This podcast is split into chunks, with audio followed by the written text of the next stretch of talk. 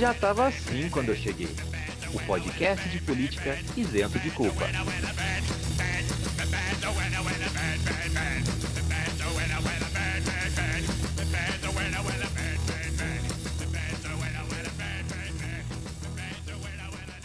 Salve, salve, meus queridos ceias comunistas conservador. Como é que estamos? Tudo bem? Espero que esteja tudo bem nessa agradável tarde, noite, manhã, madrugada ou quem sabe, um espaço lá para seu temporal que você está ouvindo esse podcast. Meu nome é Vinícius Manduca, sou sociólogo de formação, sou podcaster por empolgação. Ao meu lado, a pessoa que tem as duas mesmas ocupações, Henrique Macedo. Salve todas e todos. Maravilha, estamos voltando aos nossos padrões normais, ao nosso formato natural do podcast que você conhece, depois de aí uma sequência de um, uma trilogia de quatro programas, mais um episódio extra. Agora voltamos aos nossos padrões, já estava assim quando eu cheguei. Hoje com um programa, como sempre, muito especial, com a presença do nosso cientista Bruno Manduca, com o nosso direitólogo Arthur Macedo, o Telário, uma grande amiga nossa, Sol. Vamos aí debater, voltamos aqui com cinco minutos. Bom, como vocês sabem, nesse programa iniciamos o mês de cumprimento de perfil político dos Cavaleiros do Zodíaco, começando com o Ceia comunista conservador, que está sempre de vermelho, mas ainda defende alguns padrões patriarcais da sociedade, não é? Enfim, mas nós temos que agradecer profundamente todos vocês que nos acompanham, porque essa semana nós ultrapassamos mil players no Spotify. Aí! Ah, gente, muito, muito obrigado. Continuem o trabalho aí, continuem dando apoio pra gente, divulguem para os seus amigos, a gente está muito feliz. Obrigado. É isso, gente. Manda para três pessoas, depois pede para elas mandarem para três pessoas e explica. É melhor isso que vender Herbalife. E ajuda o coleguinha ainda. Fica aí a dica do nosso colega podcaster Coyote, que está aqui uma vez por mês. Gente, vamos passar então para os nossos cinco minutos. Bora. Tá começando então, já estava assim quando eu cheguei. O podcast que utiliza robôs para emplacar uma hashtag, mas escreve errado o nome do próprio pai. Bora para os cinco minutos então. Bora. Nem cinco minutos guardados dentro de cada cigarro. Muito bem, muito bem. Como diz a música, acendam seus cigarros, peguem seus cronômetros, que a gente vai tentar debater sete notícias em cinco minutos. Tá pronto? Pronto. Com manifestantes armados, grupo protesta contra isolamento social no Congresso de Michigan, nos Estados Unidos. É o privilégio branco aí, não só nos Estados Unidos, né, mas no mundo, que é você poder ser de ultradireita, carregar uma arma e espernear contra uma medida política que te desagrada porque você é um imbecil e não sabe nada da vida. E ninguém, por isso, te mete bala, né? Você pode gritar com os outros e andar com um fuzil e tiracolo. É um privilégio aí de, de ser um otário e mandar no mundo. Manduca? É interessante a gente ver, porque você vê o perfil de quem está protestando contra o isolamento social, né? Tanto aqui no Brasil como nos Estados Unidos, e são dois países onde tem esse tipo de gente que ah, nos Estados Unidos a gente teve protestos com bandeiras dos Estados Confederados, então bandeiras historicamente ligadas ao conservadorismo, inclusive bandeiras da suástica, então grupos de skinhead, neoliberais conservadores, neoliberais conservadores, é, protestando contra que é a mesma lógica das carreatas verde e amarelas aqui. Henrique. Brasil ultrapassa a China no número de casos confirmados de coronavírus. É, é, a gente tem que pensar essa notícia a partir da comparação populacional, com a população do Brasil, que é bem menor que a população da China. E lembrando que a, a testagem na China foi feita em massa, ao contrário do Brasil, que a gente tem um caso de subnotificação de Covid muito grande. Então, na realidade, a gente corre o risco de estar tá aí com uma, um caso de infectados do tamanho da Itália, por exemplo. Pode falar. Eu acho realmente que vamos precisar sim de uma CPI e de várias investigações para entender o tamanho dessa subnotificação. O estado de São Paulo jogou fora mais de 3 mil amostras nessa semana de casos porque disse que estavam estragadas. Então vamos precisar realmente entender o tamanho desse caos, mas só depois que essa pandemia passar. Manduca? Trump diz que Brasil enfrenta surto sério de Covid-19 e cogita suspender voos entre dois países. É mais uma ironia de Trump, né? Porque ele queria e foi o exemplo do Bolsonaro. O Bolsonaro seguiu as medidas dele e aqui ele fez mais estrago do que lá. Se ambos é, tiverem problemas com o resto dos governadores e com os demais políticos, é, aqui, por exemplo, é, Bolsonaro conseguiu afetar muito mais a parte da população que conseguiu sair e ficar andando por aí, né? Mas mesmo assim, é o sujo falando mal lavado, porque os Estados Unidos tem na mão aí mais de 6 mil mortes, mais de 60 mil mortes, né? O que é lamentável para todo mundo. Manduca? Só vou falar o tradicional, é o problema do eu te amo cedo demais. Pode falar. Ele tem que falar de esporte diz Caio Ribeiro após críticas de Raí a Bolsonaro. Ah, é, é o isentão tradicional, né? O Caio Ribeiro que nunca conseguiu falar de um, dar um resultado, de, pelo menos quando eu falar que um time vai ganhar, tá sempre aí em cima do muro. Agora vai dizer que o Raí não pode se pronunciar contra, não vai dizer que o irmão do Sócrates pode se pronunciar contra um fascistinha de merda. Pode falar realmente acho que é só isso que eu tenho que falar mesmo, porque é muita imbecilidade separar esporte de política ou separar política de qualquer coisa. Manduca. E daí, eu sou Messias, mas não faço milagres. Frase de Bolsonaro sobre o número de mortes do Covid. É, eu vou ser bem sucinto, porque na verdade ele não sabe nem o que está fazendo no cargo. Né? Diga-se de passagem, ele só recebeu uma promoção, mas continua fazendo o que fazia como deputado, ou seja, nada e só atrapalhando o Brasil falando merda por aí, Manduca. Ah, é um imbecil insensível que não tem a menor noção do que tá falando. É só isso que eu tenho que falar dessa notícia. Pode ler a próxima. Filho 04 de Bolsonaro. Que pandemia, malandro. Isso é história da mídia. É, só vou falar uma coisa dessa notícia, que é a esquerda tem que parar de dar palanque para esse cara, porque a gente está comentando um videozinho que o jogadorzinho de LOL pôs na internet, criando mais um próximo candidato para vereador, deputado, senador e sei lá o que, que pode estragar esse país do futuro. É, realmente acho que é muito problemático ficar fazendo isso o tempo todo, porque provavelmente é isso que vai acontecer. Isso se ele já não integra aí a, o gabinete do ódio junto com os irmãos, né? Manduca. É, porque pelo menos ele entende internet. Eu não vou nem falar porque a gente tem 5 segundos. Hum. E a gente ficou devendo uma. Tá. Beleza, beleza. Valeu, foi legal. No próximo a gente consegue a sete. Mas já é um avanço, conseguimos seis. Por agora, o Bruno vai falar um pouco sobre o buraco na camada de ozônio. Pode falar, Bruno.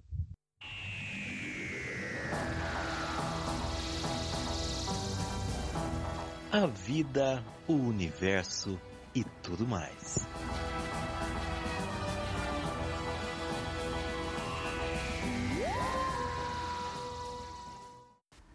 Oi, pessoal, tudo bem com vocês?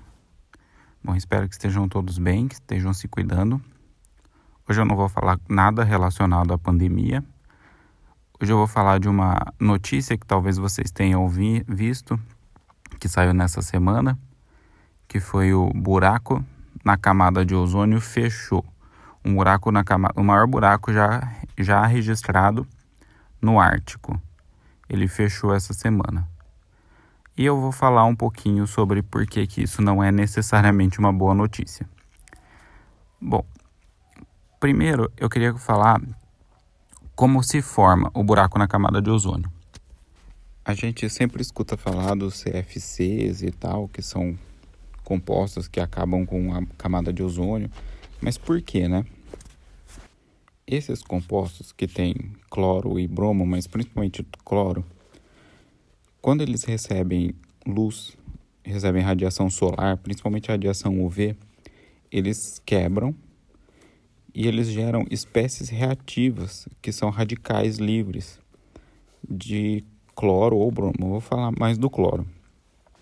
Esses radicais livres eles atacam o ozônio, gerando oxigênio e regenerando os radicais livres. Então é um ciclo de que está sempre acabando com o oxigênio e regenerando esse radical. Isso não é um problema geralmente, porque no ar, na atmosfera, você tem espécies que a gente chama de NOx, que são óxidos de nitrogênio, ou NO, ou NO2, etc. Essas espécies elas reagem muito rápido com, com essas, esses radicais de cloro, formando espécies estáveis, né, que não vão atacar o ozônio nem nada. O problema é quando não tem NOx na atmosfera. E quando isso acontece? Bom, isso acontece nos polos, no inverno polar. Por quê? Quando está muito, muito frio, ocorre a formação de uma nuvem chamada nuvem estratosférica polar. Essa nuvem ela tem cristais de gelo, ácido nítrico e ácido sulfúrico. É uma nuvem muito bonita se vocês pesquisarem aí. Ela é uma nuvem brilhante, assim, ela parece de madrepérola. Mas ela só aparece no inverno polar. Então, todo o NOx da atmosfera, ou a grande parte dele, está ali nessa nuvem. Está presa nessas nuvens em formato de ácido nítrico. Mas mesmo no inverno polar, isso não é exatamente um problema, porque não tem luz do sol, não tem radiação. Então, as espécies cloradas não sofrem quebra e os radicais reativos de cloro não são formados. O problema começa no, na transição do inverno para a primavera polar, porque daí você tem começa a luz do sol chegar mas a temperatura ainda é fria o suficiente para essas nuvens existirem. Aí, nesse caso, você vai ter as espécies de cloro sendo quebradas pela luz e formando os radicais de cloro, e você vai ter aquelas espécies estáveis que foram formadas quando o cloro reagiu com o NOx. Essas espécies reagem com o ácido nítrico presente na nuvem e também formam radicais de cloro. Então você tem duas fontes de radicais e esses radicais vão atacar o ozônio. Aí você tem o buraco da camada do ozônio. Você vai ter essa diminuição da concentração de ozônio. Mas daí chega a primavera e a temperatura sobe. E as nuvens estratosféricas polares, elas desaparecem. O NOx volta para a atmosfera, volta a retirar os radicais cloro o ozônio se regenera e o buraco se fecha. Então essa notícia de que o buraco do Ártico se fechou, ela é esperada, já que agora no hemisfério norte as temperaturas estão começando a subir. A grande questão aqui é que no hemisfério norte não tinha buracos na camada de ozônio. Por alguns motivos, o hemisfério sul da Terra é mais frio do que o norte. Então essas nuvens polares, elas aparecem no hemisfério sul. No hemisfério norte não tinha esse tipo de fenômeno. Mas eu imagino que vocês lembram que no final do ano passado o hemisfério norte teve ondas de frio assustadoras, né? E por causa disso, dessa diminuição drástica da temperatura do norte, é que se observou esse buraco na camada de ozônio que foi o recorde para o hemisfério norte. Né? Então, o fato do buraco ter fechado agora não é uma novidade, porque essa é a época dele se fechar. O que é ruim é ele ter existido, porque essas mudanças elas vêm principalmente por causa do aquecimento global. E a gente está passando por uma pandemia agora que fez com que a, a economia parasse, né? Ou quase isso. E as emissões de CO2 e gases de efeito estufa diminuíssem demais. Mas, quando isso passar e a gente voltar, provavelmente vai haver uma emissão recorde, porque aí vai estar tá todo mundo gastando e comprando e fazendo tudo. Então é, é importante a gente pensar em como a gente vai voltar, como a gente vai tratar o aquecimento global daqui para frente e as, as formas de produzir coisas, porque eventos climáticos cada vez mais intensos, a gente vem quebrando todos os tipos de recorde em termos de clima e a gente não pode continuar assim. É de se pensar que a mudança, as mudanças climáticas, elas vão ser mais lentas e graduais do que essa pandemia, mas os efeitos vão ser muito mais duradouros e vão ser muito mais devastadores. Não vai ser ficando em casa que a gente vai conseguir controlar nada. É bom sempre ter isso em mente. Bom, era isso que eu queria falar para vocês essa semana. Muito obrigado, se cuidem e até mais.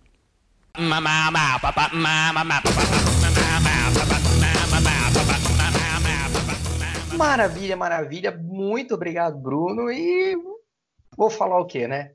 A galera aí comemorando a solução de coisas que uma que não são solução, como o Bruno pontuou, mas coisas que nem deveriam ter acontecido, né? Ah, fechou o buraco. Porra, não tinha nem que ter buraco.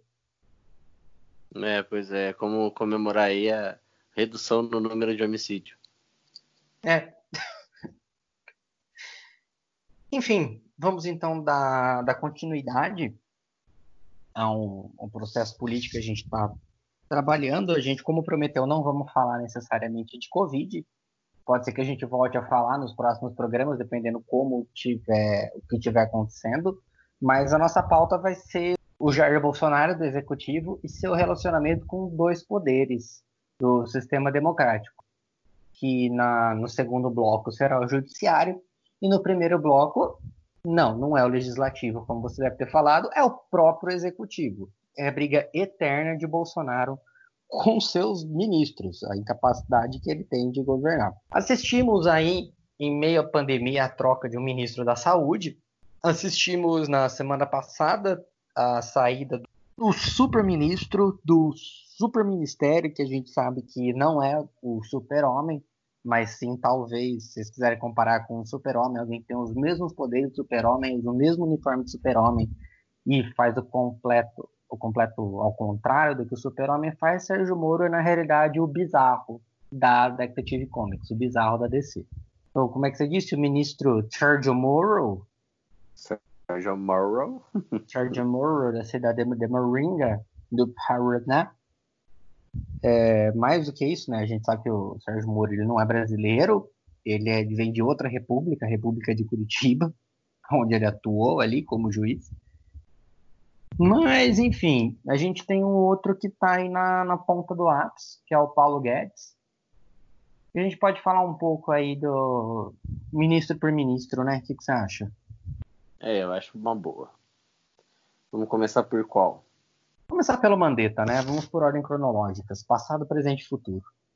Vamos, vamos manter uma linha cronológica do, dos fantasmas de Scrooge, né? Do, como é que é?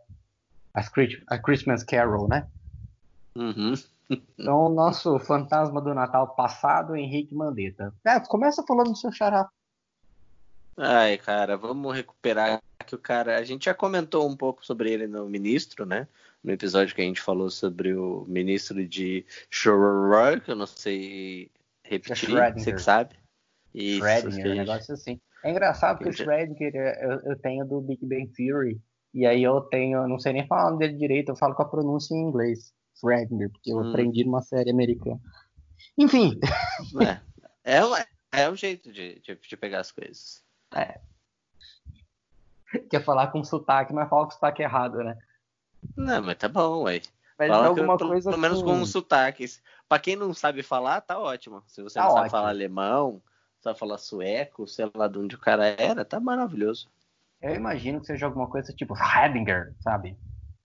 Uhum, pode ser também. Você, você aí, nosso ouvinte, que fala alemão, alguma coisa muito séria com você. Mas você que fala alemão, manda pra gente a pronúncia certa. Ele não é alemão? Fale pra onde ele, ele é, de onde ele é. ele é austríaco, se eu não me engano. É, então. É. é isso que eu ia sacanear, mas é bom. Você já. respondeu. Bom. Então, a gente falou no nosso episódio, continua. É, a gente falou no nosso episódio um pouco sobre a trajetória dele, né, que também foi um parlamentar medíocre, né, seguiu sendo um parlamentar medíocre e atuou em todas as coisas ruins que a gente tem aqui no Brasil. Então foi a expulsão, lutou pela expulsão dos mais médicos e coisa e tal. É, atuou a favor aí do, do golpe barra impeachment da Dilma, né? Impeachment porque seguiu o rito do impeachment, mas golpe porque inventou o motivo. Aí é o, motivo passa a ser. É, o golpeachment, porque acaba inventando motivo e concretiza o motivo, né? Porque ele passa a existir, a mentira passa a existir quando todo mundo acredita na mentira, né? Então vira uhum. impeachment, né? Mas tudo bem. E então ele vai e assume no pior governo do universo. Brincadeira, deve ter pior aí. Eu não sei quem tem ainda, mas eu espero que Deus abençoe vocês, porque pra gente já tá foda. É, ele assume esse governo. É, é, Deus aí o que você o que você chamar pode ser Jeová, Buda, Krishna, que mais? Ah, enfim, um monte. É, e aí ele assume o pior lugar do mundo, né, que ele podia assumir, que é o Ministério da Saúde. Um cara que é ruralista, um cara que por mais que é médico, não gosta, é xenofóbico, manda os, os cubanos embora, trabalha para isso, né? É, apoiando aí a, a loucura do, do Bolsonaro. Só que o Bolsonaro chegou no estágio de loucura que saiu do controle, né? E, e, aí ele começou a ter um embate político com o Mandetta. Porque o Mandetta se alçou muito rápido como uma razão, e aí mostra como a gente está, é, na conversa que a gente teve lá no Giramundo com o Alex, ele fala olha a mediocridade que. A que ponto chegamos na mediocridade, né? Porque nós é. estamos pedindo para o cara medíocre, que é uma luz, de, é, uma luz de razão no meio dessa escuridão toda de, de sandice, para ficar, porque o outro pode ser pior. E foi o que está acontecendo, né? O Teixe hoje é muito ruim. O cara não aparece em lugar nenhum, quando aparece está com cara de doidão. E mas isso politicamente mostra que como importa para o Bolsonaro que outras pessoas não encubram a sua luz, né? É, ele quer sempre parecer mais e melhor, ele quer parecer realmente o grande líder. Isso mostra aí o, a esquerda chamaria de caudilismo, mas eu não vou chamar de caudilismo, eu vou chamar de chauvinismo, porque é isso que ele faz. Ele quer ser o líder da ultradireita no Brasil, com as suas sandices, ele quer dizer que ele manda, que ele faz, que ele é o dono, e na verdade ele só atrapalha, né? e ficou muito claro quando ele tira o Mandetta que ele estava querendo atrapalhar a saúde é, por causa das fake news que ele mesmo segue, né? A vida dele é uma fake news. Eu acho que ele é uma hum. fake news. Eu acho que ele acredita realmente que ele é presidente. e aí o Mandetta. É, o problema Mandetta... de ter esse bando de velho acreditando em fake news que você, recebe por, que você recebe por WhatsApp é isso. O Bolsonaro agora acredita que ele é presidente porque ele recebeu isso pelo WhatsApp, né? É, exatamente. E aí é por isso que ele acha que ele seria presidente no primeiro turno, porque ele recebeu algum áudio falando que o aqui é o major, não sei o que, da terceira sessão, do 19 89 sentido do, da, do Norte Centro, do Exército Eu só Norte queria Centro. Falar, eu só ah. queria falar de um áudio que eu recebi na época do impeachment, que era do general Vilas Boas convocando o pessoal para as ruas, né? E aí o general Vilas Boas, ele tá com o quê? 75 anos? Sim. Você pega o general Vilas Boas, pega uma entrevista aí dele falando. É aquela coisa assim, ô oh, gente, é, a gente vai estar tá falando, não é uma imitação do Lula, tá? Mas é uma imitação de algum senhor já. A gente vai estar tá falando aí daquele processo de ficar ruim da voz, mas o áudio era sem exagero, cara. Era alguém de no máximo 30 anos falando. Boa noite. Deus. Aqui é o General Vilas Boas. Vem e falou: Meu Deus, como alguém acredita nisso, cara? E aquele áudio no grupo da família. Ai, meu Deus, eu não sou. Enfim, continua. não, e é isso, porque essa fake news que vai rolando. Então ficou uma coisa muito simples para o Mandetta fazer. O mundo inteiro está seguindo se ele seguir só o exemplo manada, que foi o que ele fez, ele só seguiu o mundo. Ele não inventou uhum. moda. E quando toda vez ele foi pressionado, aí ele deu uns recuos. Mas esse recuo não foi o suficiente, né? Porque aí o Bolsonaro queria já a cabeça dele, porque o Mandetta já estava para além do que ele queria. O Bolsonaro mesmo falou que estão se sentindo estrelas. Já estou de saco cheio disso. Isso que ele deve chegar em casa e os, e os filhos dele devem falar, pai, não deixa, hein? Ô pai, você viu? Ah, pai, não deixa, hein? E aí o Bolsonaro falou, ei, eu vou perder o controle dos meus meninos, meus meninos não vão me olhar mais com aquela cara, aquela luz brilhante de psicopata no olho, querendo que eu acabe com o Brasil, não vou acreditar mais em mim. Aí ele manda embora, né? É, é interessante com você, viu? O Bolsonaro, na realidade, ele se cercou de capachos e de nomes que poderiam trazer alguma força para ele.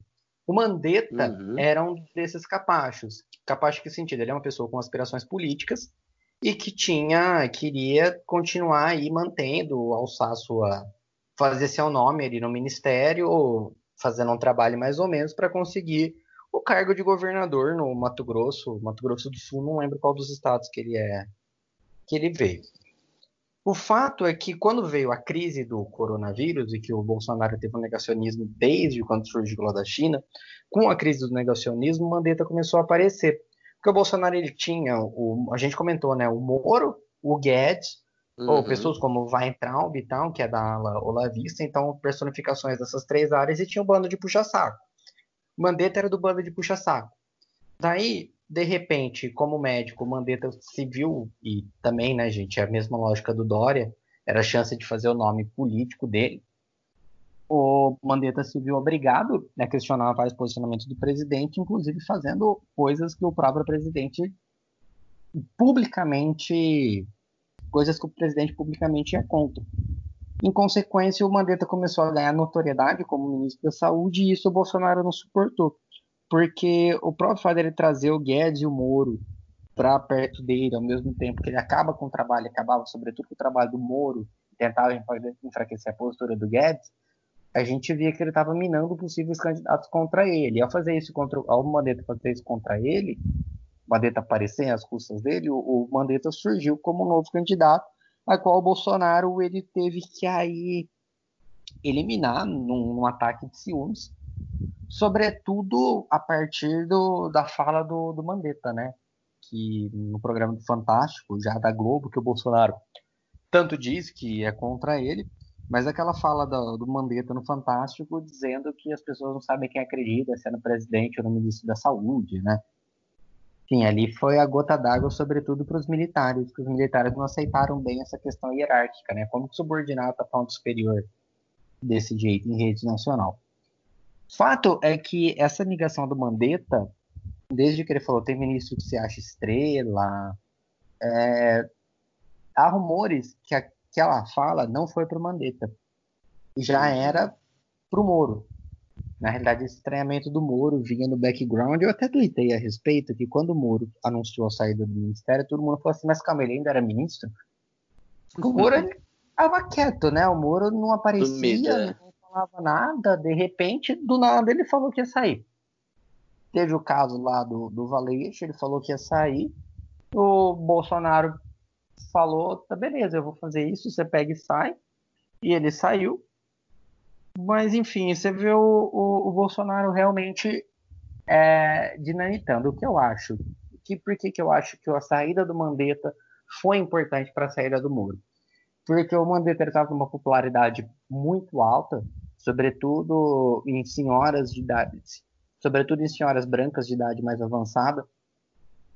E o Mandetta, quando ele foi demitido, o Bolsonaro teve uma queda de popularidade, panelas acrescidas e tudo mais, mas em seguida ele já voltou ao normal de novo. A capacidade de resiliência do Bolsonaro é enorme. A resiliência uhum. política, né, se é que existe esse termo. Mas ela é enorme. Então, a hora que o Bolsonaro viu essa possibilidade, ele falou assim: pronto, é minha hora de jogar o Moro embora também.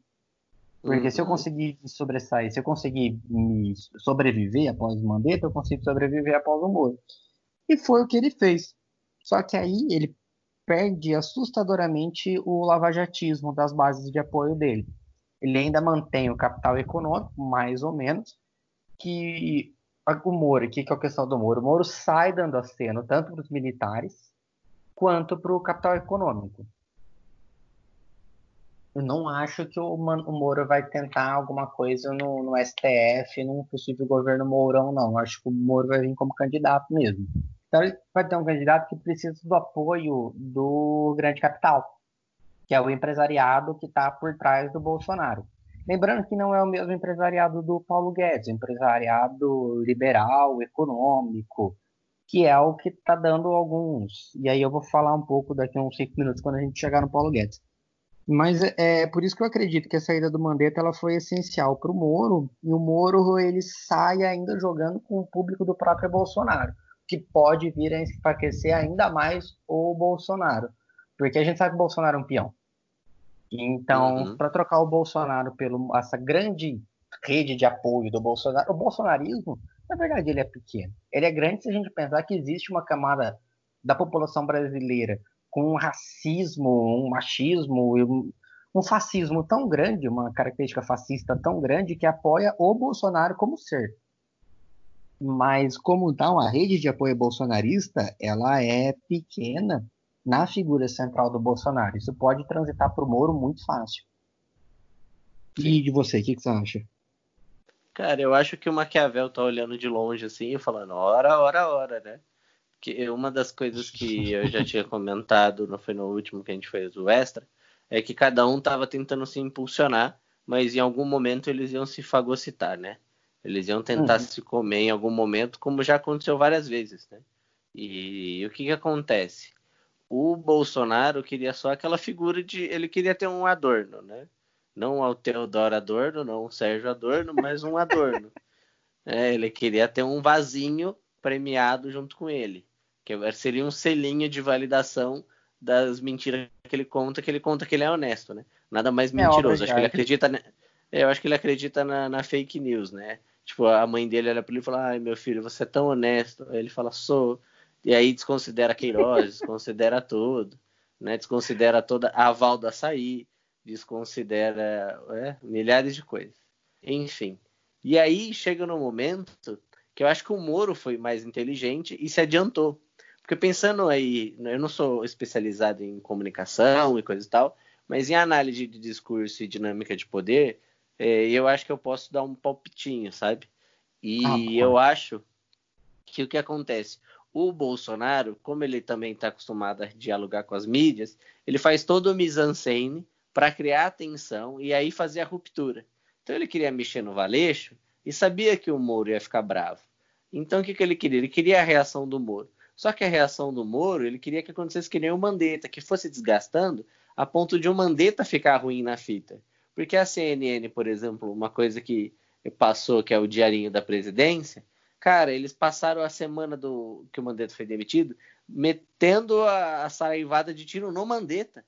Uhum. Entende? Do tipo, ah, o Mandetta errou porque ele devia ter feito X, Y, Z. Fazendo uma análise de, é, superficial, porque não tem como você se manter no cargo com um imbecil mandando em você. Entende? Mesmo você sendo um medíocre, tipo, isso não, não acontece, entendeu? O mínimo de bom senso não vai. Só que o que aconteceu? O Moro, ele foi pro. Ele deu um tiro primeiro, né? Ele sai. Hum.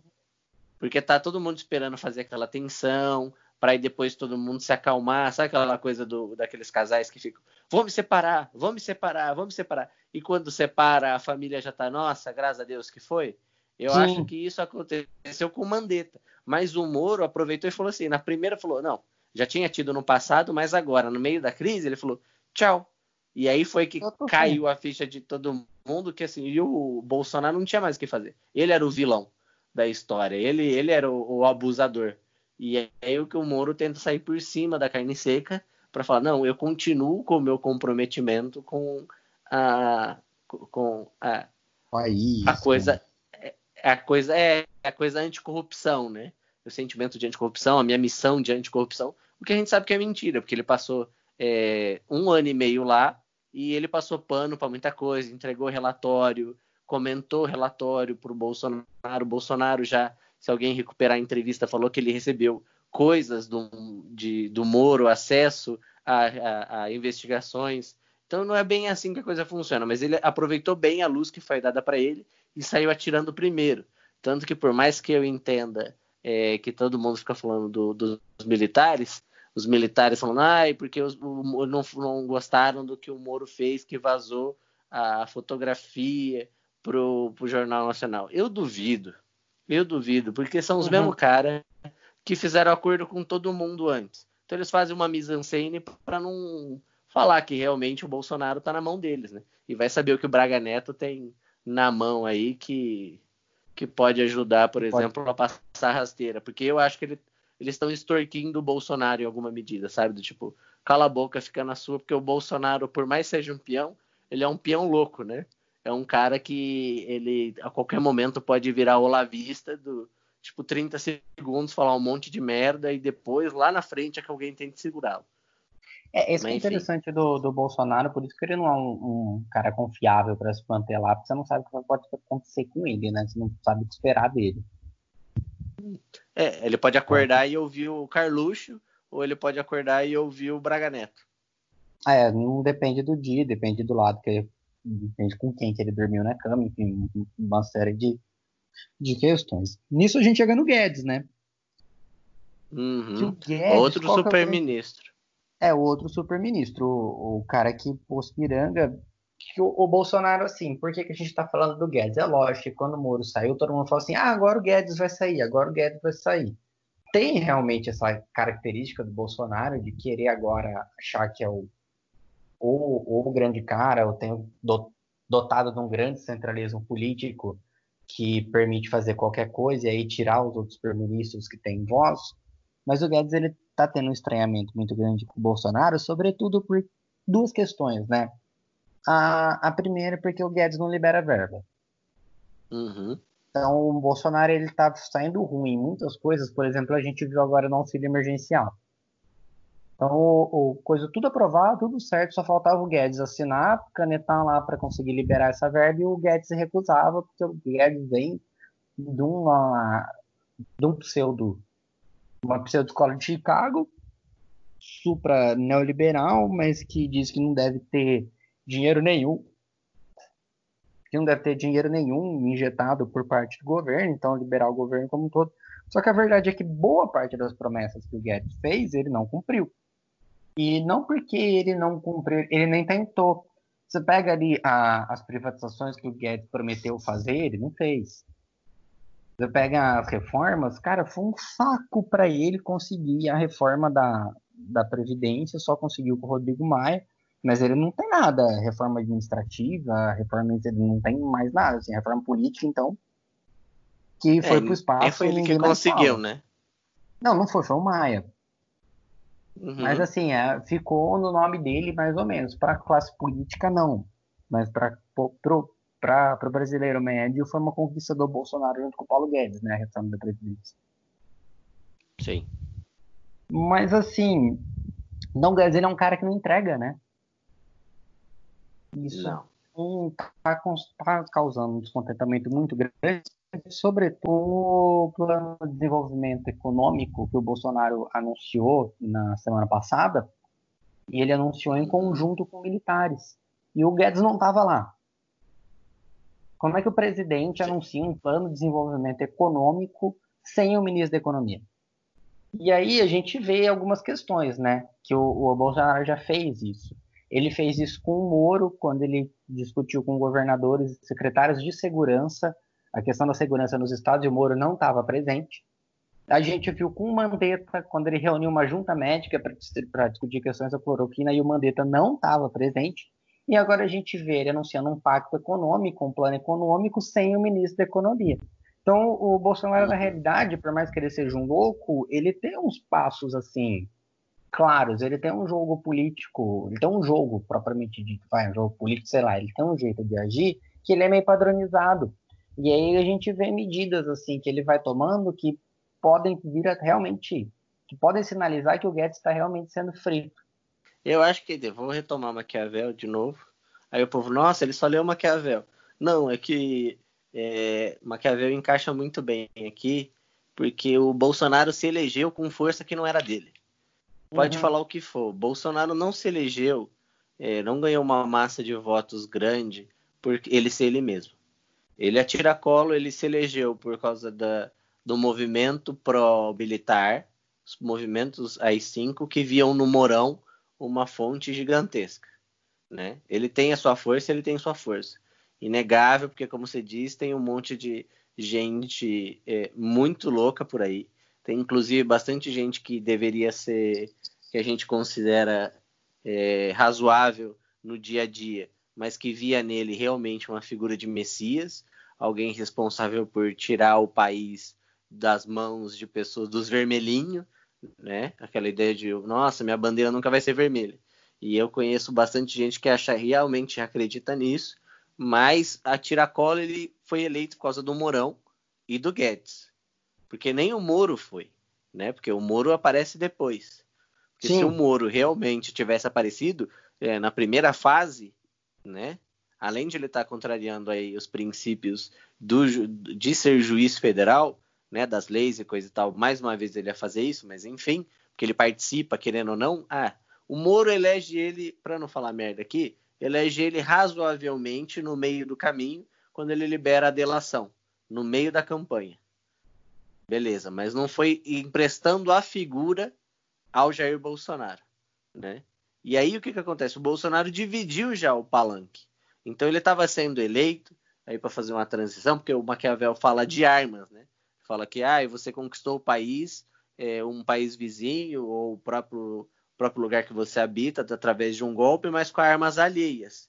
No caso, o Bolsonaro fez o mesmo. Ele se emprestou da arma é, do Guedes, que era aquela ideia de ah, um economista, meu posto Ipiranga, o cara especializado, e ao mesmo tempo, do lado dos generais, ele emprestou a ideia de armas também, mas também a figura simbólica. Então ele precisava daquela luz nele para falar assim, olha, tá vendo? Eu estou aqui, mas eu só sou um componente no meio do caminho. O problema é que ele se alça agora em determinado momento, achando que ele é o, o próprio Hitler, né? Eu vou fazer essa comparação porque acho que não tem outra. Porque não tem nem Getúlio Vargas, não tem nem Franco, não tem outra pessoa que seja que seja é, tão imitável quanto o Bolsonaro do que o Hitler, né? Para fazer a aproximação. E aí ele vê que ele tem uma... é esse mesmo. É, então, ele tem, ele acha que ele tem uma força gigantesca que na verdade ele não tem. Ele viu isso quando o Moro saiu, porque ele viu um racha ali, porque ele viu que pô, aí os caras, aqueles que não são tão é, bitolados nele, falaram eita, porque os caras realmente acreditam que o Moro é tipo anticorrupção. Então eu falei, eita, agora saiu o selo, realmente essa história de, de laranja deve ser verdade, não deve ser invenção da Globo. E aí o ruim é que o, o, o Moro dá é, notícia para Globo, então aí fico, já deu um bug aí pro cara. É isso aí que eu ia falar. E aí você tem uma aproximação do Moro com a Globo de novo, e aí a, a, classe média pode voltar a ver novela, né? Exato.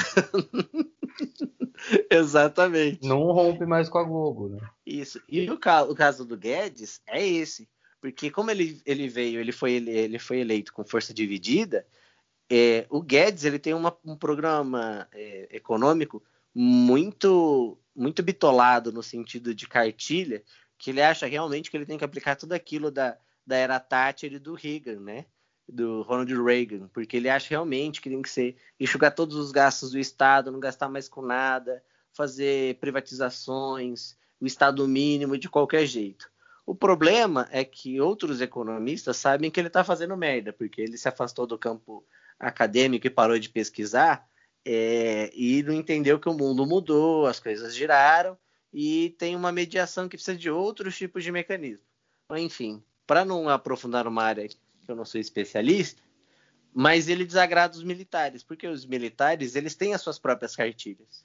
E essa força dividida, os militares eles são por si, eles acham que eles sabem de tudo. Então eles acham que eles sabem de política pública, eles acham que eles sabem de economia, eles acham que sabem de tudo. Então eles vão implementar as coisas naquele nacionalismo, naquele pragmatismo do partido de farda, porque eles são um partido de farda. Por isso que eles uhum. se esforçaram tanto para chegar no poder de novo. E é por isso que o Bolsonaro tem que falar aqui lá quando ele faz a, ele enumera no seu discurso. Eu sou eu sou militar e aí os caras fazem assim com a cabeça, né? Chacoalha com a cabeça falando não, não é militar. Mas enfim, ele fala sou militar, sou cristão, sou não sei o quê. E não, ele não é militar, mas ele faz um aceno à ala militar. E é óbvio que o Paulo Guedes está sendo frito, porque um momento de pandemia é onde a cartilha dele está indo para o fogo, né? Mas o Bolsonaro está tentando mantê-lo porque sabe que é o último elo entre ele e aquele empresariado que não é o do Brasil 200, é aquele empresariado financeirista, aquele é, é, empresariado que trabalha na Bolsa de Valores e sabe que a hora que o Guedes sair é o aceno de que o Bolsonaro, além de já ter se vinculado com o Centrão, vai começar a tomar medidas keynesianas, que foi exatamente aquilo que se critica, porque a Dilma e o Lula, que eu acho que está tudo errado, eu não acho que eles implementaram medidas keynesianas no tipo Mas ideal. Acusação, né? Exatamente. E, e, a acusação, então vai vir essa acusação do tipo, olha aí, o Bolsonaro está se aliando às velhas políticas, tanto que, inclusive, muitos jornais estão tentando colar o tempo todo o Bolsonaro no Lula, né? É, é, é a tentativa da Rede Globo, que agora tem o Moro como, como alternativa, né? Uhum. Bom, então vamos falar, para além do, do executivo, que é o próprio poder dele, o outro poder que o Bolsonaro tá, tá arrumando treta, que é o judiciário, né? Sim. Para falar do judiciário, para falar de lei, nada mais justo do que trazer o nosso direitólogo antes, né? Justo, justo. Então, para falar da, da treta do Alexandre de Moraes, Pode falar, Arthur.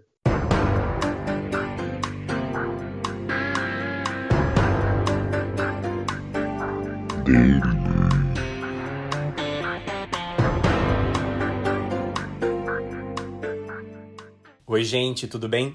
Hoje aqui no Delay nós vamos falar sobre a nomeação de ramagem para chefia geral da Polícia Federal pelo presidente Jair Bolsonaro. E para falar disso, nós precisamos usar um instituto jurídico do ato administrativo, que é um dos capítulos a serem estudados e que são estudados no direito administrativo. Quem quiser se aprofundar um pouquinho mais no tema, pode usar o livro, que eu recomendo muito, da professora do Largo de São Francisco, professora da USP, Odete Medawar, cujo tema é Direito Administrativo e o título Direito Administrativo Moderno. Pois bem, para que essa análise técnica tome é, uma certa materialidade, uma tangibilidade para que nós possamos entender essa análise técnica, eu gostaria de fazer uma comparação entre a nomeação de Ramagem pelo presidente Jair Bolsonaro, a nomeação de Cristiane Brasil para o Ministério do Trabalho pelo então presidente Michel Temer e a nomeação do presidente Lula para a pasta da Casa Civil pela então presidente Dilma Rousseff. E aí de pronto eu digo que me parece que o Supremo Tribunal Federal acertou em afastar a possibilidade de posse de Cristiane Brasil e a possibilidade de posse de Ramagem, mas errou em não permitir a posse do então presidente é, Lula pela presidente Dilma Rousseff na pasta da Casa Civil. E eu digo por quê. Mas antes de dizer por quê, é preciso que nós entendamos que todo ato administrativo de qualquer autoridade na administração pública, em quaisquer um dos entes federativos, deve respeitar necessariamente elementos de legalidade e legitimidade para que existam, para que sejam válidos e para que tenham eficácia. Quais são estes elementos? O elemento da competência, que aqui não é uma denotação ou conotação de senso comum. Uma pessoa é competente, quando nós falamos, quer dizer que ela é boa no que ela faz. Não, para o direito não é isso. Uma pessoa competente para o direito é aquela que a lei diz que aquele agente público tem a competência para tomar aquela decisão. Ou seja, ele é competente. Se o objeto da decisão, o ato administrativo é legal, ou seja, não é legal no sentido Uhul, que legal! É legal no sentido de que a lei diz que o agente público pode nomear livremente quaisquer pessoas para cargos de sua confiança, ou a lei diz é preciso que você faça Y, ou a lei diz é preciso que você escolha entre Y ou Z. O agente público, portanto, tem uma atividade vinculada necessariamente ao que a lei diz, que é diferente de qualquer outro cidadão que não ocupa função pública. Porque nós, a nós é permitido fazer qualquer coisa que a lei não proíba. Já para o agente público, é o contrário. O agente público só faz aquilo que a lei permite. Muito bem. Além da legalidade do objeto e da competência, que nós já falamos até aqui, é preciso que haja uma motivação adequada à finalidade pública. Ou seja, eu não posso, na qualidade de presidente da República, nomear um amigo porque ele é meu amigo. Eu devo nomear alguém, e esta pessoa até pode ser minha amiga, desde que a fundamentação, ou porquê, portanto, tenha como resposta a finalidade pública. Veja, estou nomeando meu amigo não porque ele é meu amigo, mas porque ele é médico, trapaça da saúde, ou porque ele tem notória experiência na condução de secretarias de saúde, por exemplo, trouxe bons resultados que, em momentos de pandemia como tal, foram notórios naquela circunscrição em que ele trabalhava, ele viveu uma situação homóloga. Por exemplo, esta é uma motivação. Vejamos que, para comparar os três momentos, e eu disse que o Supremo errou em afastar a posse do presidente Lula, mas acertou em afastar a posse de Cristiane Brasil e de Ramagem, por uma razão simples. Na nomeação do presidente Lula pela presidente Dilma para a pasta da Casa Civil, os elementos de competência, de objeto, de motivação, de finalidade estavam preenchidos. Já no caso de Cristiane Brasil e de Ramagem, alguns destes elementos do ato administrativo necessários à legalidade para a existência de válida e eficaz do ato administrativo não estavam presentes. E aí eu pontuo diretamente: a presidente Dilma Rousseff era competente, o presidente Michel Temer era competente e o presidente Jair Bolsonaro é competente. Portanto, todos esses elementos estão presentes nos três casos. A legalidade da nomeação também está presente em todos os casos. Veja, a lei diz que o presidente pode nomear e a nomeação em si não é atentatória à, à posição de exercer um cargo. Agora, o defeito no caso de Ramagem, no caso de Cristiane Brasil, está no motivo e na finalidade. Vejamos que, no caso de Cristiane Brasil, ela tinha decisões na Justiça do Trabalho transitadas em julgado contrárias a ela. Portanto, ela era devedora de créditos trabalhistas. Veja, uma pessoa política, no âmbito da atividade empresarial, empregava empregados. Com perdão da redundância, tecnicamente não é possível eh, empregar funcionários na empresa porque funcionário é só público. Então, a empresa privada que Cristiane Brasil tinha, tinha empregados e estes empregados, alguns deles entraram na justiça, ganharam na justiça e, portanto, Cristiane Brasil sequer cumpriu é, as suas obrigações determinadas em sentença justi da Justiça do Trabalho. Portanto, havia um defeito de motivação e finalidade, no sentido de que, ainda que o presidente Temer fosse competente, a nomeação tenha sido legal, a própria nomeação de Cristiane Brasil atentava contra a moralidade motivacional. Em que sentido? Dentro do elemento motivo, há o, elemento, o subelemento moralidade pública. E é evidente que uma pessoa que tem contra si créditos trabalhistas a serem cumpridos em favor de empregados que ganharam na justiça, não só não cumpriu a decisão, como quer ser ministra do Trabalho, é uma incompatibilidade é, de nomeação, porque a nomeação, ainda que ela não precise ser técnica, ela pode ser política sim, ela deve respeitar um grau de respeito, de deferência à coisa pública, e por isso a motivação, no caso de Cristiane Brasil, impediu que ela tomasse posse no cargo, o que me parece uma decisão acertada do Supremo Tribunal Federal.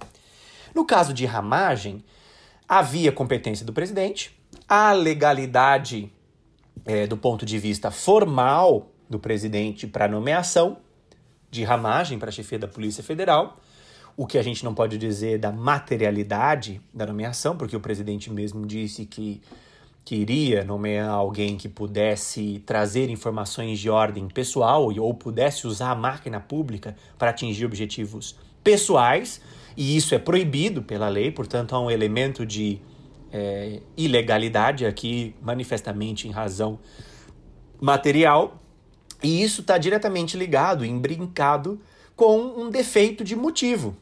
Ou seja, como mesmo disse o ministro Alexandre de Moraes. Há um vício aparente no caso da decisão em sede liminar, só podia falar de aparência mesmo porque não entrou no mérito, como eu disse antes.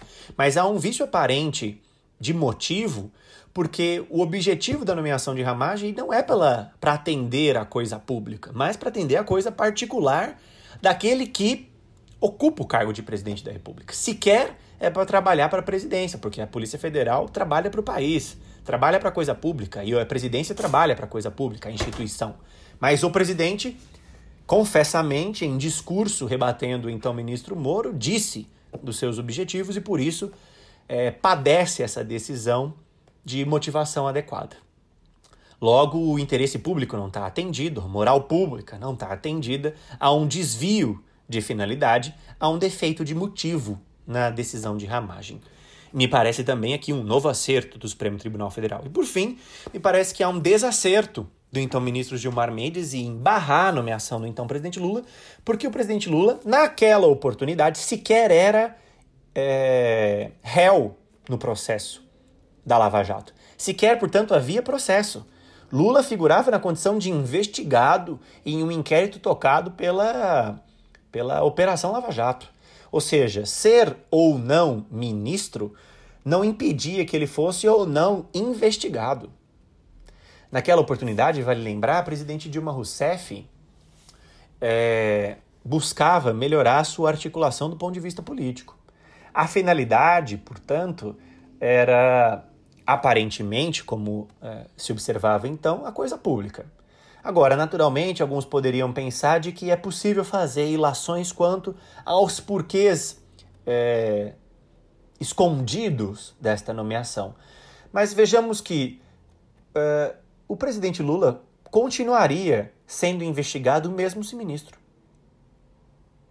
O Supremo Tribunal Federal é quem ia, inclusive, é, acompanhar o processo de investigação feito pela autoridade é, da Polícia Judiciária, a Polícia Federal. Ou seja, a Polícia Federal iria continuar investigando da mesma maneira. A diferença era que o juiz, no caso, para controlar a investigação, não seria o ministro Sérgio Moro, mas seria o Supremo Tribunal Federal, que tem condições tão boas quanto naquela oportunidade, do ponto de vista institucional ou do ponto de vista do direito, é, seria necessário ter para se presidir um inquérito no sentido de garantir que ele fosse uh, de acordo com as leis. Ou seja, o presidente Lula então sequer era acusado, sequer era réu, sequer havia processo. O que havia era uma ilação do ponto de vista uh, aproveitado mediaticamente para se, se atingir outros objetivos políticos contrários a então presidente, e não o contrário. Portanto, naquele caso, presidente Lula não sendo sequer acusado, me parece que não havia um vício de motivação, um vício de impessoalidade. Porque, repito, o presidente Jair Bolsonaro poderia ter sim indicado um amigo dos seus filhos para uh, assumir a Polícia Federal, até porque o Ramagem teve um histórico de passagem pela Polícia Federal aparentemente respeitável. No entanto, o que fez com que a decisão da, da sua posse fosse afastada justamente é porque a motivação do presidente, confessa em rede nacional, apontava o contrário. Não era uma decisão técnica, não era uma decisão que respeitava o interesse público. E essa é a avaliação que eu gostaria de trazer aqui hoje para vocês. Qualquer dúvida, estou aqui. Um abraço, queridos. Tchau, tchau.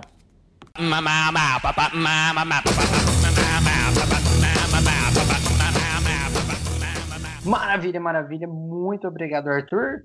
E eu nem vou comentar muito o que o Arthur falou, porque já serve de gancho para o que a gente vai falar agora, que é a treta do Bolsonaro com o STF, né? Sim. Bom, então vamos falar da treta que começou no bloco passado, mais do que no bloco passado, começou no último programa nosso, né? Que é, na realidade, com o Moro, a desavença do Moro com o Bolsonaro que ela vem da exoneração do diretor-geral da Polícia Federal, o Valeixo, e aí o Moro se demitiu porque o Valeixo foi realmente exonerado. Em consequência, a gente precisa, então, né, o Brasil precisa ter um novo diretor-geral da PF, e um novo ministro da Justiça. Um novo ministro da Justiça. Bolsonaro sugeriu dois nomes. O Alexandre Ramagem. Ramagem? Ramagem? Você tem a pronúncia? É, Ramagem. Alexandre Ramagem. E o André Mendonça. Alexandre Ramagem para a Polícia Federal e o André Mendonça para o Ministério da Justiça. Pergunto a vocês: qual cargo não teve problema nenhum para ser empossado? O de Ministro da Justiça. Que sei que seria, em teoria, o cargo que teria mais atenção, né? Sim. Mas o, o Alexandre de Moraes, ministro do STF, que entrou no governo Temer, conhecido o ministro que ficou conhecido por ir contra a sua dissertação de doutorado, tomar medidas a sua dissertação de doutorado, mas tudo bem, porque é o que tudo indica, ele não escreveu a dissertação de doutorado dele, então ele não contrariou o que ele escreveu.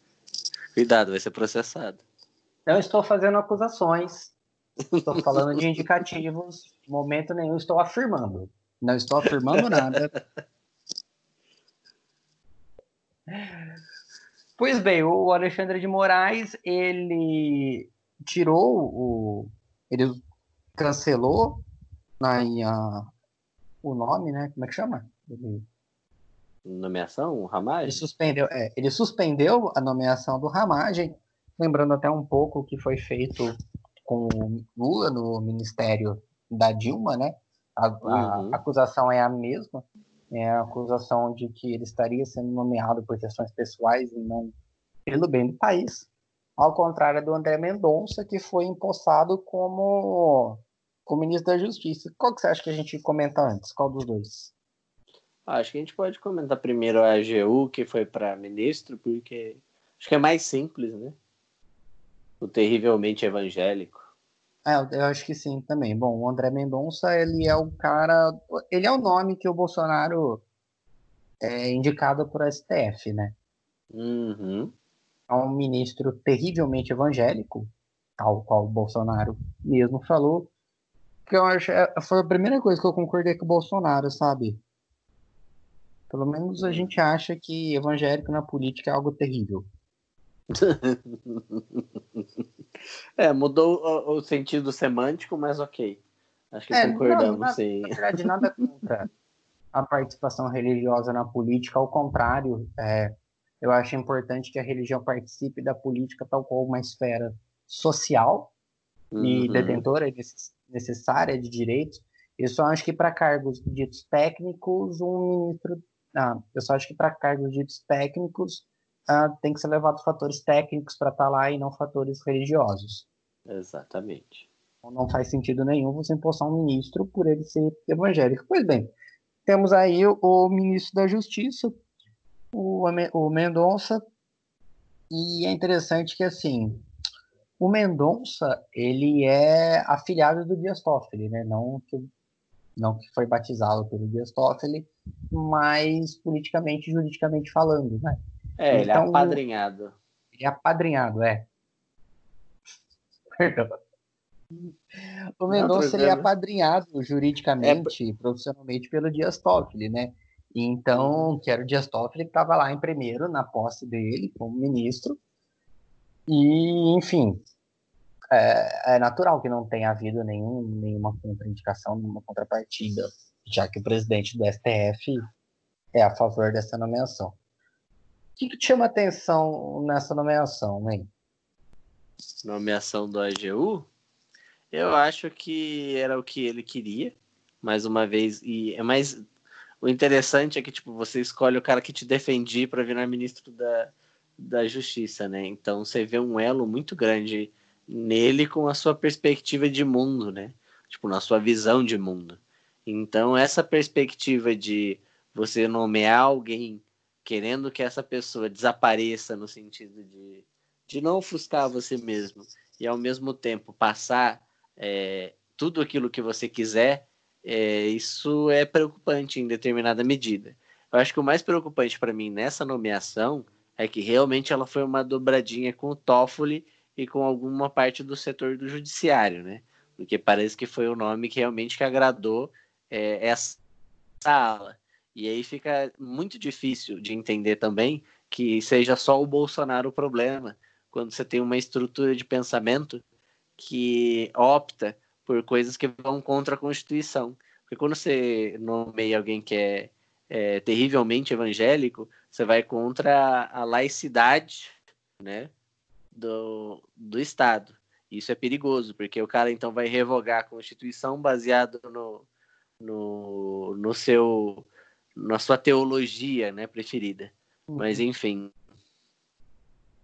É, é interessante o, o discurso dele, que ele fez a mitificação do Bolsonaro no discurso, né? Uhum.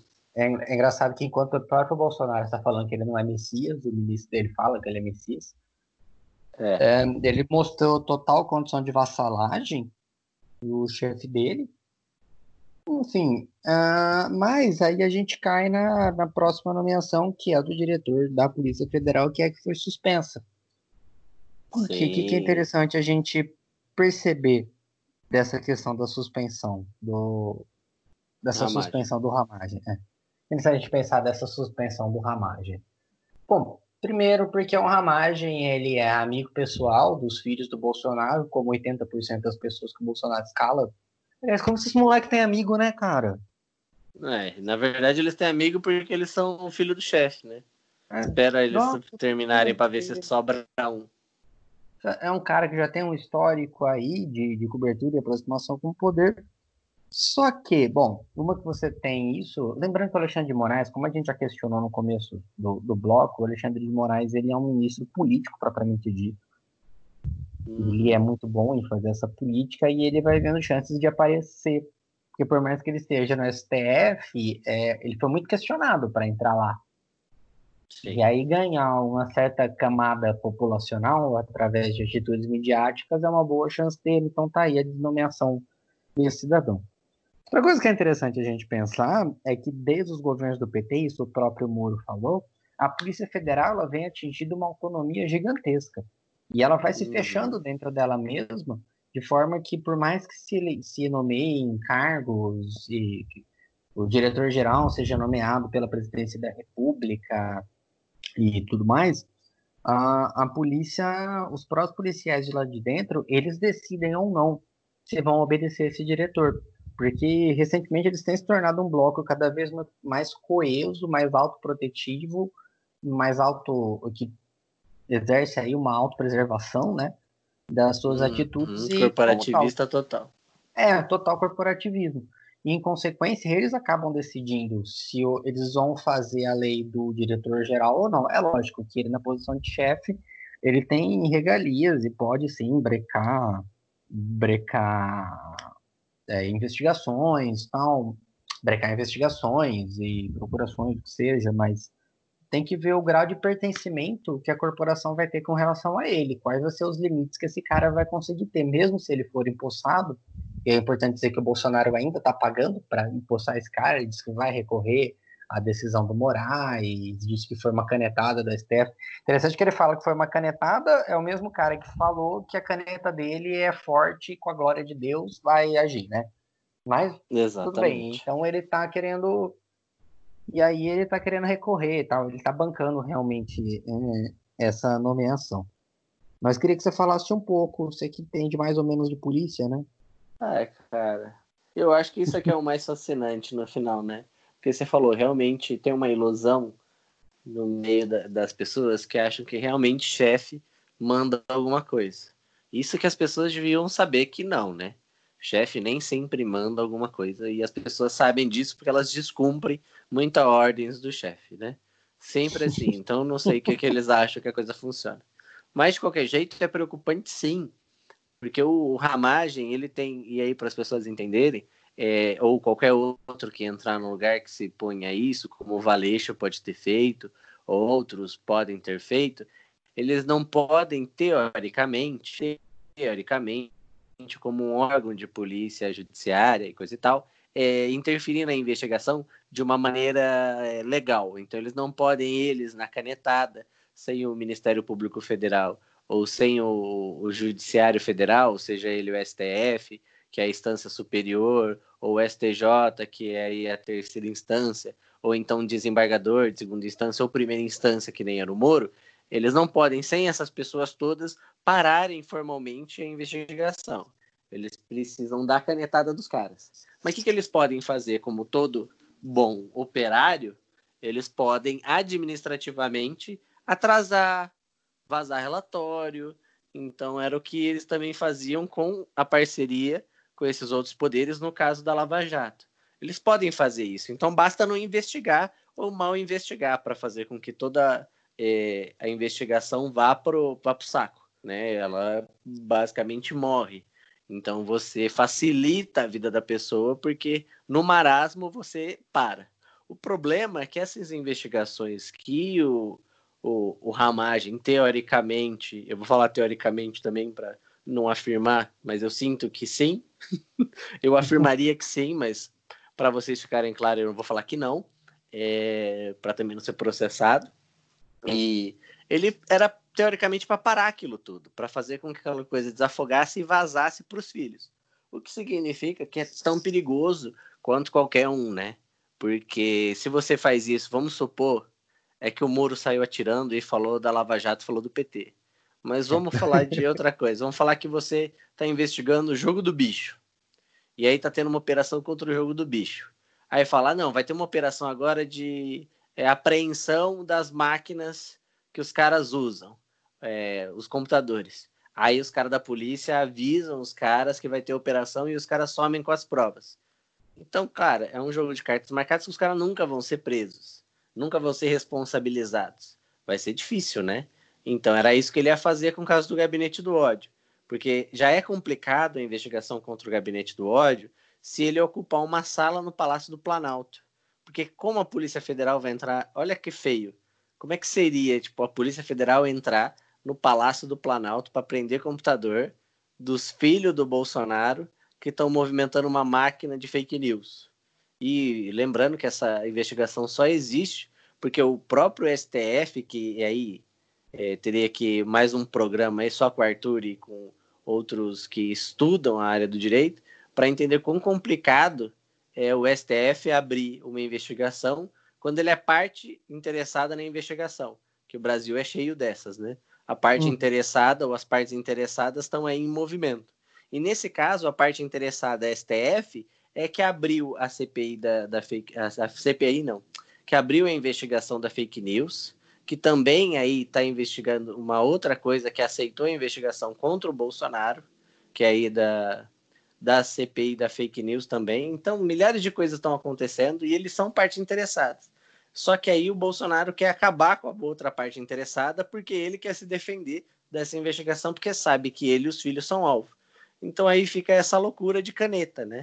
Só que aí que expõe a, ao autoritarismo geral, porque o Bolsonaro não sabe o que significa é, tripartição de poder. Não é verdade? Ele não sabe o que Sim. é dividir poder e que ele não sabe que ele vive numa democracia. Ele queria ele viver é aí numa. Supremo, como ele mesmo colocou. É, o que é bizarro. Tipo, mano, uhum. você não uhum. é o chefe supremo de nada. Você é só o presidente, chefe do presidente. executivo. É. Exatamente. E é chefe das Forças Armadas enquanto você ficar. Porque você não é o, o chefe de, de Estado permanente, você é chefe de governo que ocupa a cadeira de chefe de Estado e que tem prazo para sair, né? Você não pode ficar aí o tempo todo. E aí é legal que, tipo, quem quiser ver uma maneira mais didática aí no Tonelada Cast, com a Bruna Paola aí, que é assistente da assistente legislativa da Marina Elou, é bem, é bem didático essa coisa da, da da separação dos poderes e tal, função atípica é, e típica de cada poder. Mas, por exemplo, o STF é, interferindo nessa nomeação, na verdade, ele está querendo também barrar a alteração contra aquilo que interessa a eles, porque essa máquina de fake news é a máquina que está atacando cada um deles é, pessoalmente, né? O Alexandre de Moraes, inclusive, porque a Carla Zambelli foi aquela que falou que ele realmente deve ser do PCC, né, para o programa uhum. Pânico, o que é bizarro, que é bizarro. Mas fala aí, Manduca, antes que seja uma palestra aí que eu fale para mais. Não, é, eu acho que você pontuou coisas muito interessantes e eu acho que a gente tem que só falar um pouco, que a gente já gastou um pouco demais essa questão, a gente tem que falar um pouco da, da questão do impeachment do Bolsonaro propriamente dita, né? Porque a uhum. gente tem um uhum. lance pelo STF, que pode ser sim que aconteça. E aí eu sinceramente espero que não, de verdade, porque por mais que ele seja processado contra crime comum, a gente vê mais um caso aí de ativismo judicial. Outro lado, assim, são os 30 processos de impeachment que estão na mão do Rodrigo Maia. Por que, que o Rodrigo Maia não dá continuidade a esses processos? O que, que o Rodrigo Maia está esperando ou é o aceno? Porque o Bolsonaro, nessa justificativa dele de contra a velha política tal, agora, nesse momento, ele está fazendo acenos claros ao Centrão e mais do que acenos. Ele voltou a comprar deputados, né? Uhum. Aquela coisa que o Temer fez de se. de evitar. Lembra quando ele era para ser investigado na CPI dos Esportes? Ele comprou diversos deputados para não, ter, não ser investigado, na realidade, né? Ele pediu o começo da investigação. Importante que se diga Santos, isso. É. é. É, é isso que o Bolsonaro está fazendo agora. Então ele está distribuindo emendas, ele foi às compras, como se diz no, no jargão popular do Planalto, né? Uhum. Foi comprar deputados para que aí consiga o Centrão, que a gente sabe que o Centrão ele se propaga como, se proclama um bloco uníssono com ideal político, mas é, tem um ideal político dúbio. Você não sabe exatamente qual é o ideal político do centro. É não ir para a direita ou não ir para a esquerda. Então é para onde? Não. É ganhar centro. Dinheiro. E daí é o que? É ganhar dinheiro. dinheiro então é interessante. Ao mesmo tempo, assim, ele tem brigas reais com o Rodrigo Maia, que quer, que tem tensões políticos maiores do que a presidência da Câmara. Uhum. E talvez, por, por, essa, essa capacidade de resiliência grande do Bolsonaro, eles ele não esteja passando o processo de impeachment, ele esteja esperando essa questão do Guedes, esteja esperando que se perca apoio militar, eu não sei exatamente o que, que ele está esperando, mas e na realidade eu não sei se é um cálculo político que ele está fazendo, ou se é se ele não quer realmente, ou se ele está. Eu não sei se é o cálculo político em função da exoneração do Bolsonaro, do impeachment do Bolsonaro, para ter certeza que isso vai acontecer, porque a gente sabe ver, por exemplo, o caso do Bill Clinton e o provável caso do Trump, se não fosse a pandemia nos Estados Unidos. Sempre uhum. que alguém volta do impeachment sem ser empichado, essa pessoa volta muito maior. Uhum. Então é interessante para a oposição, se quiser fazer um caso, se quiser fazer um processo de impeachment, tem que ter certeza que esse processo vai dar certo. Agora, eu não sei se é isso ou se ele está esperando outros acenos do, do Bolsonaro. O que eu vou falar aqui nessa, é, nessa crise aí, rapidinho, só para falar, é que ele voltou a fazer um aceno, o Bolsonaro. Ele faz acenos duplos, né? Faz aceno falando que vai respeitar, mas ao mesmo tempo faz ameaças. E eu já tô farto dessas ameaças, né? Ele falou uhum. que realmente, depois da decisão do STF, ele é, ficou a um passo de criar uma crise é, institucional, né? E aí uma jornalista, aquela não sei o que, Oyama, que fez aquele um, um, livro sobre os bastidores do Bolsonaro, falou que a frase é, cabe soldado contra o STF voltou à baila. Né? Então também não estou hum. entendendo se é o medo do Rodrigo Maia de desses acenos para fechar o Congresso, né? Porque quanto mais eles protelam, também tem isso. Quanto mais eles protelam, mais o Bolsonaro vai ganhando força, né? Porque o cara faz bullying. Então, quanto mais ele faz bullying quando você não reage, você vai perdendo força institucional, né? Sim. Mas acho que é isso. Acho que a gente pode então dar uma descansada, né? Ah, então bora.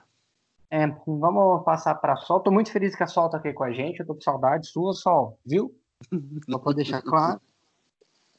Mas é, é alguém que só é uma pessoa que fez ciências sociais com a gente e que ela percebeu antes da gente que isso não dava dinheiro, foi para outra carreira.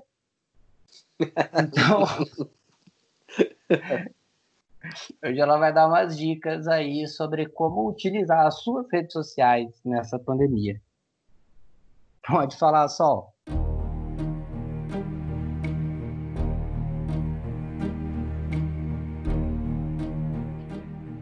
Conselho Tutelar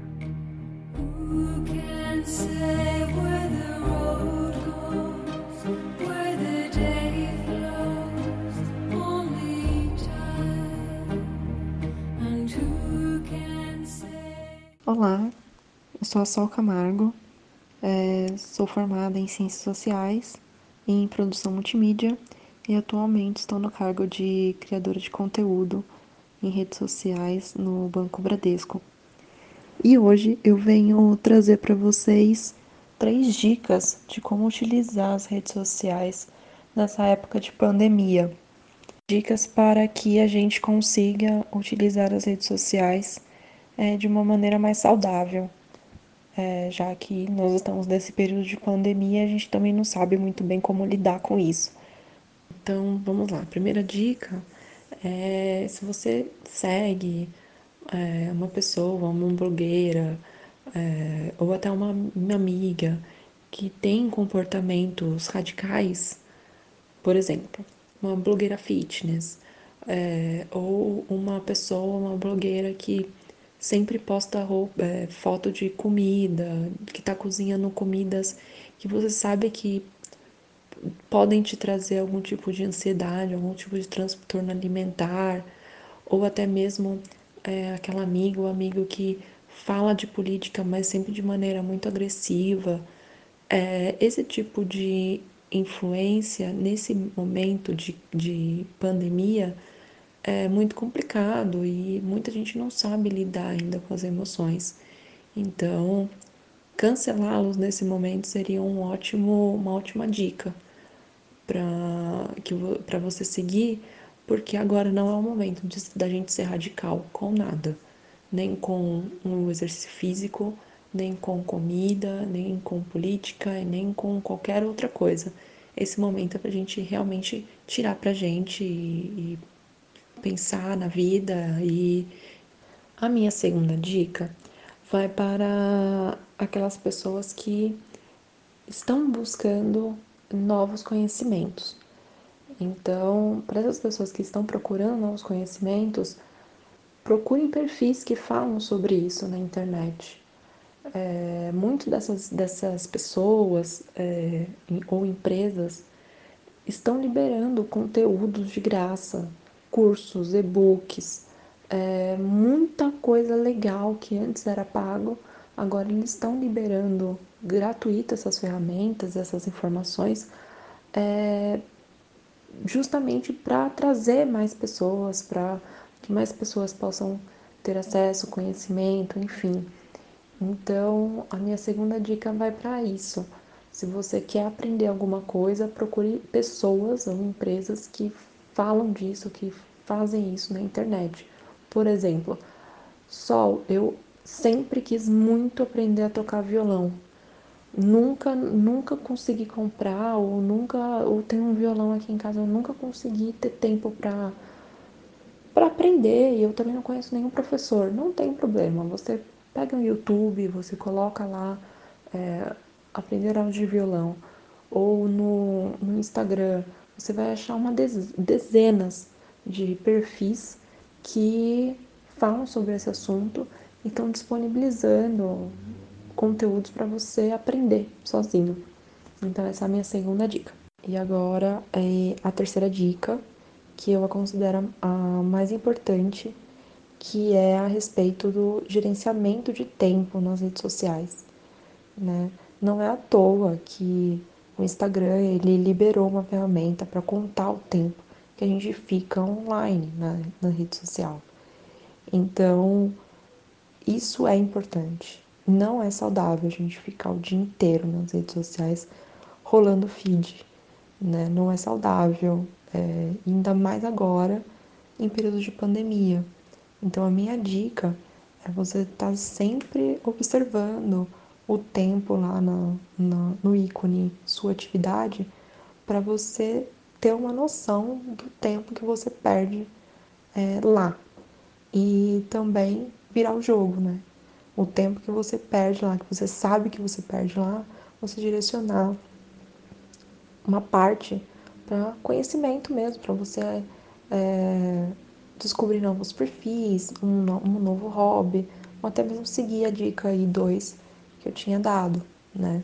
E a outra metade fazendo outras coisas, ou uma atividade física, ou assistindo uma série, lendo um livro, ou estudando, enfim, fazer qualquer outra coisa, no, menos ficar nas redes sociais. Isso não é nem um pouco saudável, é, ainda mais agora em período de pandemia. Então, essa é a minha terceira dica. Vamos gerenciar o nosso tempo. Então é isso. É, essas foram as minhas três dicas é, de como usar as redes sociais de forma positiva nessa, nesse período de, de pandemia.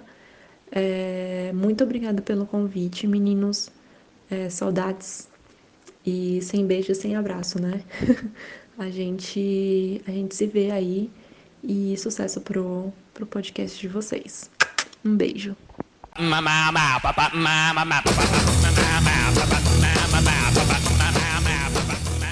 Maravilha, maravilha. Valeu, Sol. Muito obrigado. Acho que eu só falou umas coisas bem, bem interessantes, né? Que a gente aqui, eu e o Henrique, né? A gente falando de política, é, a gente tem uma formação para isso. Faz mais de 10 anos que a gente estuda a área e a gente tem uma capacidade de, de resiliência quando a gente lê coisas do tipo, até de abstração, a ponto da gente entender o que está acontecendo e ter uma revolta menor do que o natural. E a gente espera que quem esteja ouvindo aqui, que seja realmente uh, o movimento que faça. De entender, eu sei que parece que o mundo está acabando, tal, mas a gente sabe que não está. A gente sabe que a gente já passou por coisas piores e que não sei até que ponto pior, mas enfim, a gente sabe que a gente passou por bastante coisa e o que a gente está fazendo aqui é enumerar, analisar e realmente disseminar o que está acontecendo. Mas talvez nesse momento que a gente já esteja com a psique frágil, se você acha que está te fazendo mal ouvir a gente, a gente super entende se você quiser dar um tempo, viu? Total. Fica à vontade, fica tranquila, saúde mental acima de tudo e racionalidade acima de todos. Opa. Bom, então, acho que com essa dica da Sol, a gente vai fazer. Vamos fazer algumas modificações aí nesse período, então. A gente não vai mais buscar músicas de encerramento que sejam referentes aos blocos. Vamos buscar músicas de encerramentos que vão fazer a gente se sentir bem, né? Então, primeiramente, agradecer Exato. a todo mundo, agradecer ao Bruno, agradecer ao Arthur, agradecer imensamente a Sol, agradecer, lógico, a você, Henrique, Obrigado a você e a todos eles.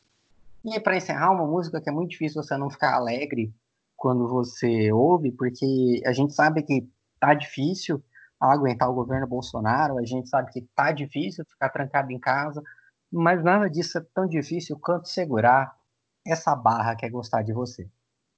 Vamos de raça negra, então. Bora. Falou, gente. Obrigado.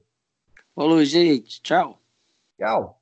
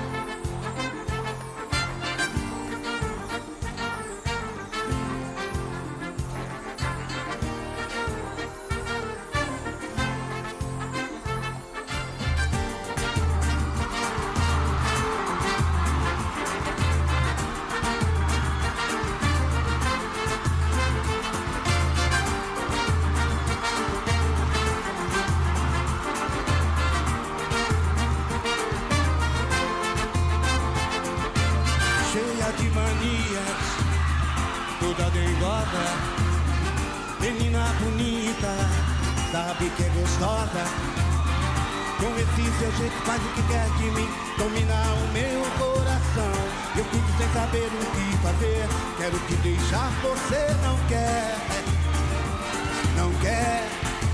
Então me ajude a segurar. Essa barca é gostar de você, então me ajude a segurar. Essa barca é gostar de você.